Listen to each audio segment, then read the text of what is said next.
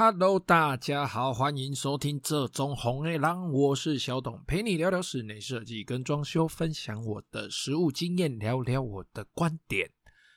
最近啊，收到一位朋友的私讯哦，啊，那跟他聊了蛮多的哦，那他说呢，他家已经装修的差不多了，也快验收了。那因为其实长时间跟这位朋友聊天呐，哦，那也算是有在追他家的进度。那聊一聊之后啊，发现哎，他家现在做做的快完成了嘛，哦，那项目也都进行的差不多了。结果呢，哦，他的设计师啊，居然跟他说要追加费用。项目不多，但是也不是那种，也不是那种追加一项两项的那种小追加哦。其实聊一聊之后，发现哦，原来这个工程进行的时间已经拖了很久很久。那可能啊，这个设计师当初在报价哦，他报的那个价格呢，已经跟不上今年涨价的速度了。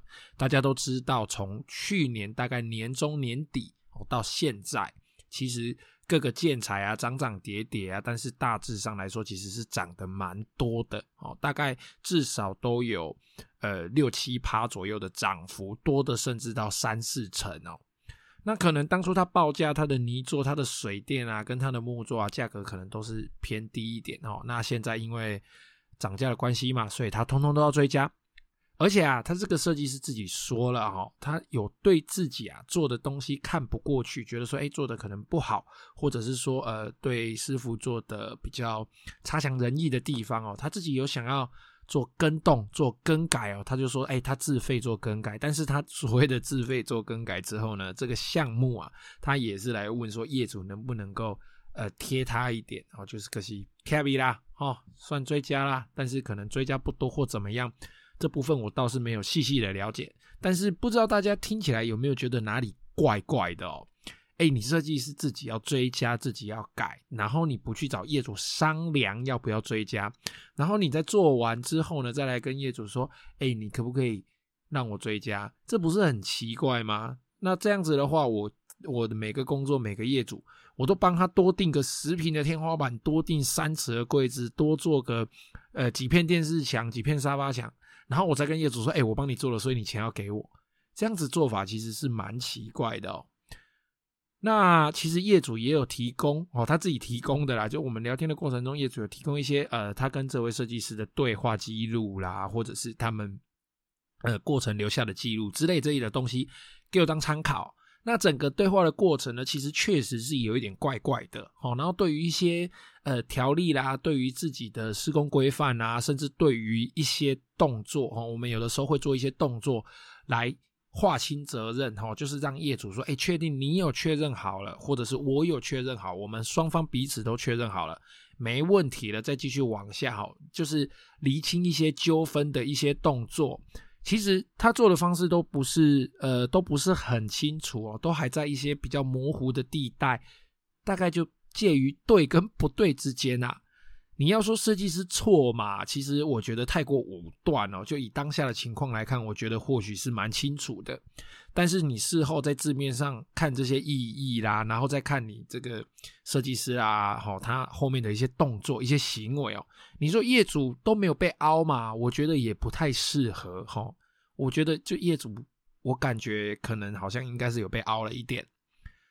那我觉得最要命的是哦，这个设计师啊，他自己说出一句话，如果是我今天是业主哦，我觉得这个其实应该会触动我心里面的炸弹哦。就算我自己是设计师，其实我看到这句话，我也会觉得莫名其妙。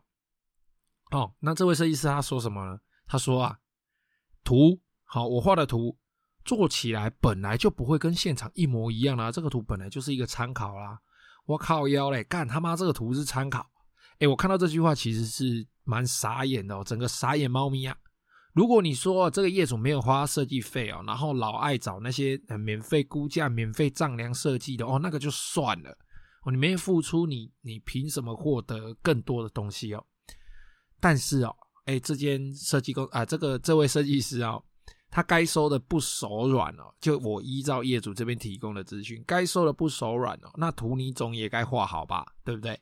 你一位专业的设计师，你回答出这种答案，好，今天不是说，呃，好了，先不要说你收收的多或收的少，收的钱多或少，我觉得这无所谓。但你收了钱就该办事。更何况，如果你是一位专业的设计师，你怎么可以说出这种话呢？你怎么可以说出说你画的图跟现场做起来会不一样呢？如果这个基准点是建立在哎，现场工程可能因为梁柱的歪斜，现场一些突发状况而导致哎这个地方的工程做法，好，工程上实物上的做法有一些改变，但是你是尽量的去贴近去趋近你图面上画的情况，跟你现在做出来就是不一样，好，你现在做出来就是有一点问题。那业主来问你说，哎，你怎么做的跟图不一样？然后你回答业主说。这东西我的图本来就是参考，现场做出来本来就不会一样，这不是乱七八糟、莫名其妙吗？对不对？那你一位专业的设计师回答这种话，我觉得是相当的过分的啦。好，图会跟现场不一样，那我请这位设计师来帮我丈量，来帮我规划干嘛嘞？好，那当然说一句公道话啦，我们不能够照业主单方面的说法，我们就武断的下结论哦。这这句话其实我也有跟我这我们这一位。呃，收听的朋友说，那其实呢，这中间还发生呢，我们也聊蛮多，就是特深入的故事啊。有机会呢，再来跟大家分享哦。我们今天呢、啊，主要是要来聊一下我们的配线逻辑哦。我们的旧屋翻新系列要继续啊。啊，当我们家里面哦，就进展到大概水电工程的时候啊，我们的配线，好，这个配线的逻辑，它应该是要长什么样子的？你该如何表达？才能够让水电师傅、让你的统包、让你的设计师呢，能够真正的尽量贴合你所叙述的、你所表达的，去做出符合你的需求的配置呢？配线的逻辑哦，一般我自己把它切成两个部分，好，哪两个部分呢？一个就是我们的插座用电跟网络电线这一类的，好，那另外一个呢，就是灯具开关跟控制的回路。讲白了是什么？讲白了就是从我们人。手摸得到的地方，作为一条线，上半部灯具开关的部分，好，它本身是一个独立的系统。下半部我们今天要插电线、插插座、插网路，好，这个地方，好，这些部分我们自己再把它独立成一个系统。那今天呢，我们就先来聊一下插座的用电跟网路的部分哦。喝一口水。哦，那身为非专业的你各位啊，哈，大概就知道说，哎，插座要有电，网路要连线，大概就这样。好，一般的业主大概就这样。所以首先哦，你只要知道你家里的各处重点，然后你记一下你点的需求，这样就好了。好，那其他的怎么样，你不要管了。好，那你要记住什么呢？你记住的东西呢，就是它们涵盖的高度。跟范围这样就好了，其实它也不过就三个范围尺寸而已。好，依照你所需要的点，哦，会分成三类哦。第一类是属于地上用的插座，哦，地上用的这个面板，哦，可能是网路，可能是天线，可能是插座，大概离地差不多是呃二十公分到三十公分之间哦，这是所谓地上用的部分。第二个哦，桌上用的。桌上用的部分大概是离地六十公分到七十公分左右，再来就是站着用的，哦，大概是离地一百公分到一百一十公分这个范围哦。那这三个范围高度呢，你再套用入，诶，你家里每一个点你所需要的这一些插座，这一些呃网络的资讯插座、天线等等的，好，它套入这些东西之后啊。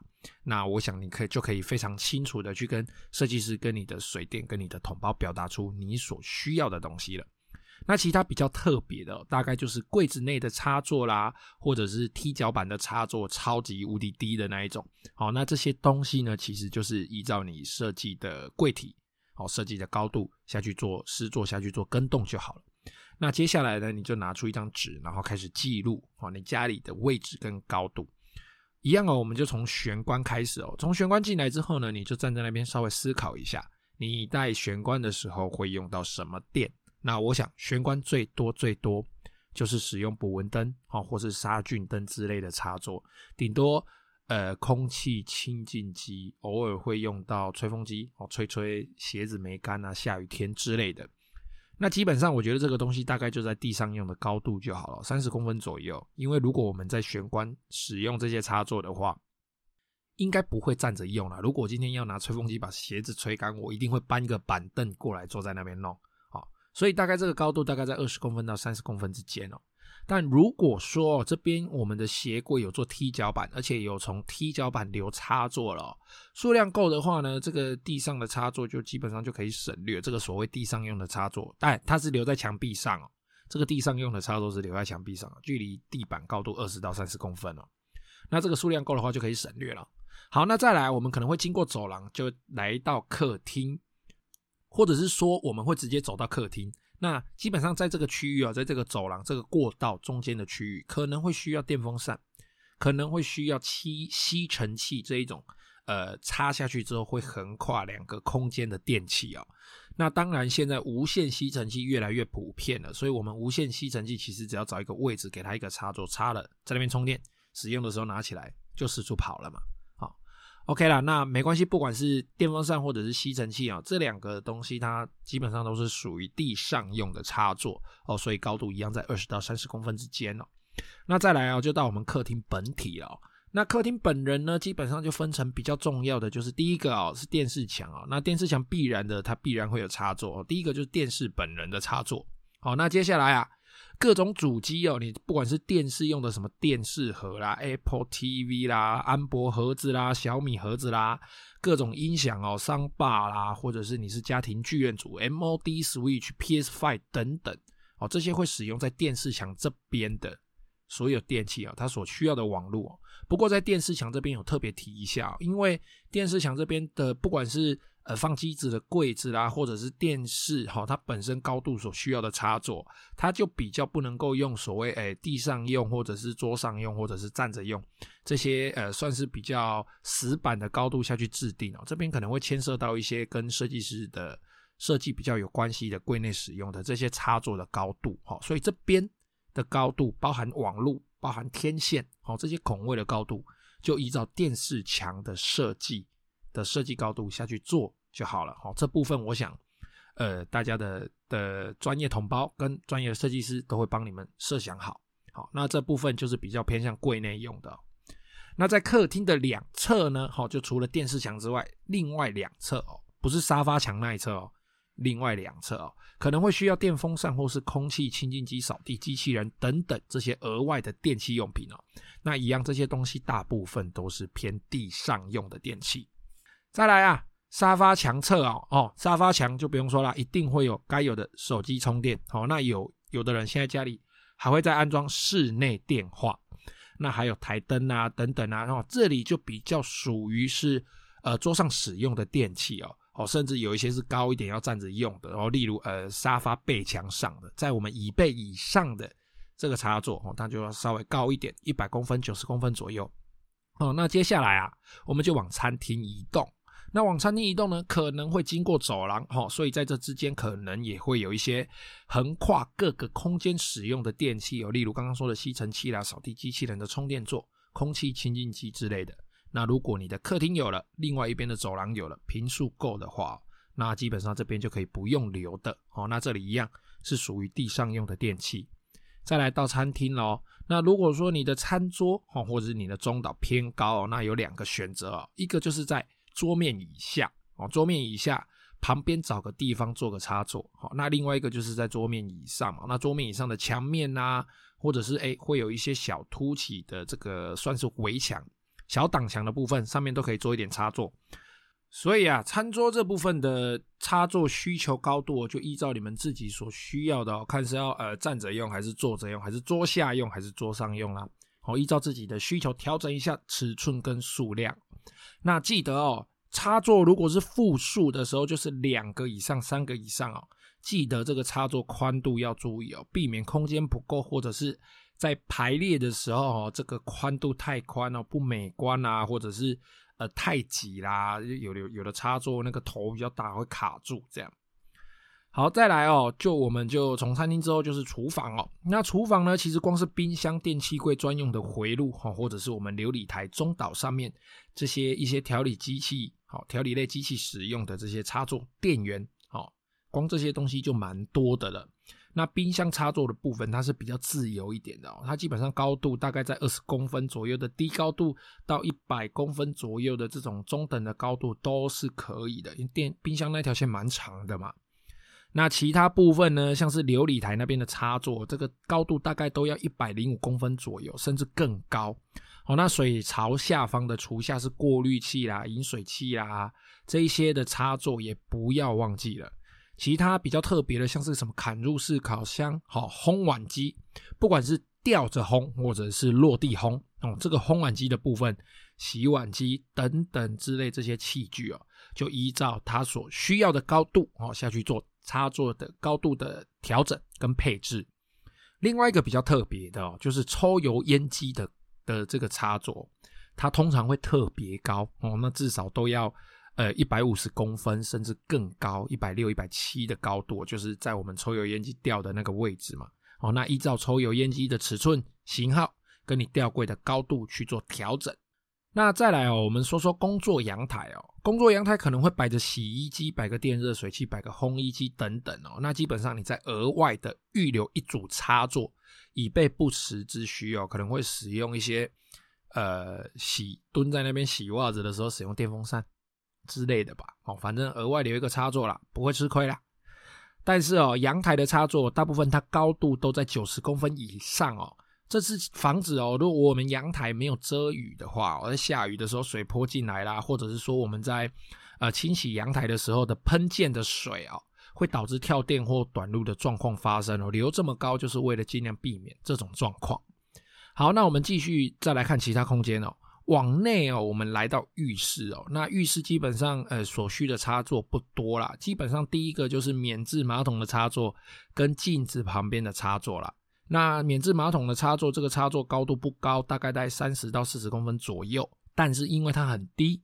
又在浴室里面，所以基本上浴室的插座哦，其实包含镜子上面那个插座也是啦，都会经过漏电断路器。那漏电断路器是什么？我们上一集已经讲过了，这边就不多说了。那镜子旁边的插座这个高度会比较高一点，大概在一百一十公分、一百公分、一百三左右，差不多在这个范围了，一百到一百三。因为我们是站着用的嘛，那有的时候会插一些呃，比如说处理头发的啦、吹风机啦等等这一类的器具啊，电动刮胡刀之类的。那再来就是卧室了哦。那其实啊，不管是主卧室或者是次卧室哦，基本上都大同小异啦。床头啊，就必备插座嘛，不然你睡前不滑手机要干嘛嘞？对不对？那有的人会在床头插一些香氛，有一些人会插个小夜灯，有些人会插个电蚊香，有些人会插一些需要充电的器具啦，或是其他用品之类的哦。那如果你在你的卧室呢，有放桌子的话，那桌上当然是必备插座啦。如果要放电脑呢，那记得就要预留一个网路线的位置哦。那插座的部分呢，你可以一样留在桌上或桌下，或是你两个都留。如果你要留在桌下的话，记得桌上要有所谓的出线孔或穿线孔哦，就是在桌面上挖一个洞啊，让你的线可以往下丢。那如果你的卧室也要放电视的话，当然在电视的旁边就要有必备的天线网络跟插座啦。那衣柜呢？如果衣卧室里面的衣柜呢有做踢脚的话呢，踢脚板是可以留几个插座的，不用太多，够用就好。啊，那床的两侧墙壁哦，是不是也需要留插座？可能插个电风扇，插着插个空气清净机之类的。哦，那化妆台呢，有插座是必备的哦。我们女孩子呢，要处理各项的妆法，有时候是要搭配一些呃必要的工具嘛。那把你的需求列好啊，接下来啊，就是把你需要的高耗能的这些电器的位置给标示出来啊。厨房就不用说了啊，一定有这些高耗能的器具哦。那有的人呢，会有家庭剧院啊，一些扩大器之类的东西哦。那那个地方的电源也要注意哦，大部分就是。客厅的电视墙，哦，这个地方通常都要注意一下。那这边呢、啊，就会需要一点专业人士的协助，哦，他会帮你把这些点串起来，串的长或串的短，不管了、哈。重点是串过去的这一些点，好，他们使用的电呢，会不会造成那一串点，好，造成那一串跳电？好，那这个之前就讲过很多次了。其实这样子把一串点连起来的这一串，哦，它就称作为。回路哦，这一串就是回路。那这个回路，你要判断说它会不会过载，就需要分析一下。那分析完之后呢，就开始依照串起来的哦这一串开始进行配管配线啦。好，依照这个回路开始配啦。那在配管之前呢，如果有多出管线的地方，要么就是借用原来就有的管线，好去修改，达成你的目的，达成你的需要。不然呢，就是要在原来的墙壁上打下新的管槽，埋入新的管线。啊，对。其实啊，在打之前哦，我们都会在墙壁上喷漆，好喷管路的位置，喷它要打的位置，标示出点跟管线的走位，好，这样叫做放样。好，那其实放样完之后呢，可以找业主来确认一下，好，顺便做一个小小的验收啊。